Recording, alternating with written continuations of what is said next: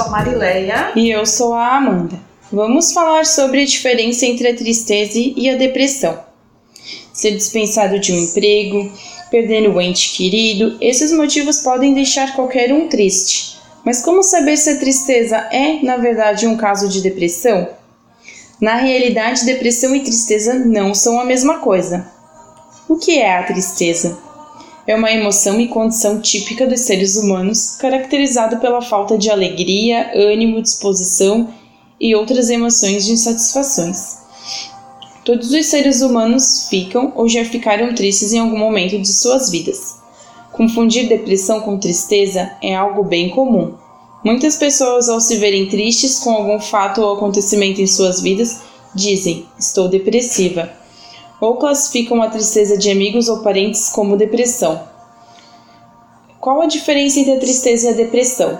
A tristeza é uma emoção humana e natural, já a depressão é uma doença.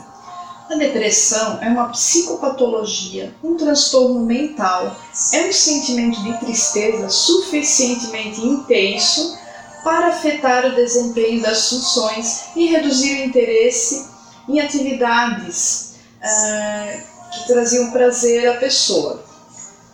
É possível que surja depois de uma perda recente ou um outro acontecimento que se prolongue por mais tempo do que seria normal.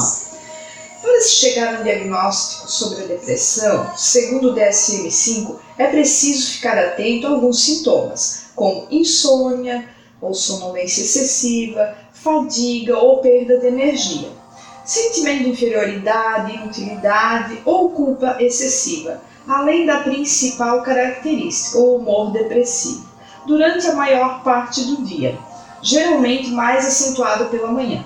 Na depressão ocorrem no nosso cérebro alterações bioquímicas, com distúrbios no funcionamento de neurotransmissores, principalmente serotonina, noradrenalina e dopamina.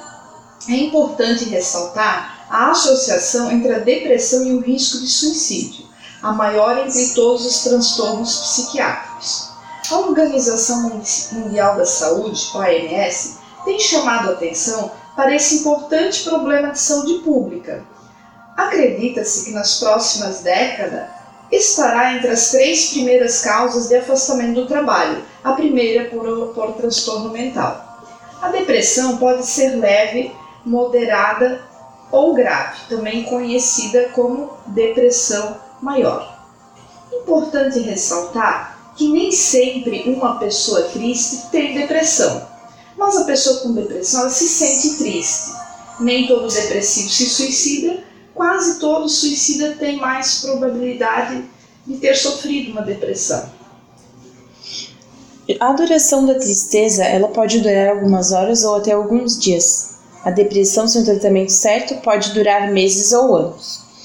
A causa da tristeza é geralmente algum acontecimento específico. O sentimento de solidão é quando a pessoa está ou só traz consequências ruins à saúde pois causa tristeza, interfere no bem-estar e facilita o desenvolvimento de doenças como estresse, ansiedade e depressão. Na intensidade, a tristeza é um sentimento normal e não afeta a produtividade. Mesmo triste, você consegue re realizar as tarefas simples do dia a dia. Para Frankl, um reconhecido neuropsiquiatra austríaco, criador da logoterapia. Logo quer dizer sentido, terapia cura. Segundo ele, o vazio existencial pode ser um dos sintomas de depressão endógena, que seria explicada pelo desequilíbrio ou alteração na estrutura bioquímica do cérebro, considerando que nessa condição o paciente não consegue encontrar uma resposta plausível para a questão do sentido da sua vida. Por esse mesmo motivo, os pacientes depressivos se sentem em débito com seu dever. Contudo, na realidade, depressão e tristeza não são a mesma coisa.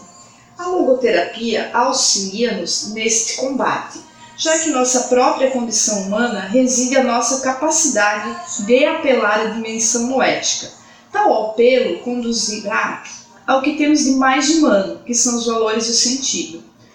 Os que experimentaram esse movimento frequentemente comentam que se sente, inclusive, melhores do que eram antes. Isso é resultado dos valores e atitude que nos leva a pensar Diante do sofrimento inevitável, nos cabe mudar a nós mesmos. É importante, igualmente, ressaltar a condição do homem incondicionado, que, mesmo diante de uma história de vida sofrida, com muitas perdas, ou dito de outro modo, com muitas razões para sentir-se deprimido, a liberdade e a responsabilidade para sua própria existência falarão mais alto. Acredito, inclusive, que uma psicoeducação voltada para a prevenção da depressão encontraria na logoterapia importantes contribuições, sabendo que vivemos em um mundo em frequente transformação, a tal ponto que Bauman diz vivemos numa profunda liquefação, fortemente desnorteada. A logoterapia e a análise da existência nos coloca de tal forma a dimensão noética, valores e sentido que a consciência, como órgão do sentido, nos dá força e intensidade capaz de enriquecer as nossas experiências de vida, dando uma estabilidade e coesão. Compreender isso seria melhor remédio contra um mundo inquieto e aparentemente sem rumo, que é exatamente o que estamos vivenciando neste momento.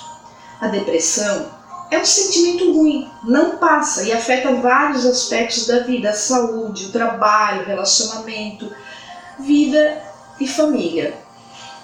Alguns fatores de risco podem contribuir para a depressão, uma história familiar, transtornos psiquiátricos, estresse crônicos, ansiedade crônica, disfunções hormonais, dependência de álcool, drogas, traumas psicológicos, doenças cardiovasculares, endócrinas, neurológicas, neoplasias, entre outras, conflitos conjugais, mudanças bruscas de condição financeiras e desemprego.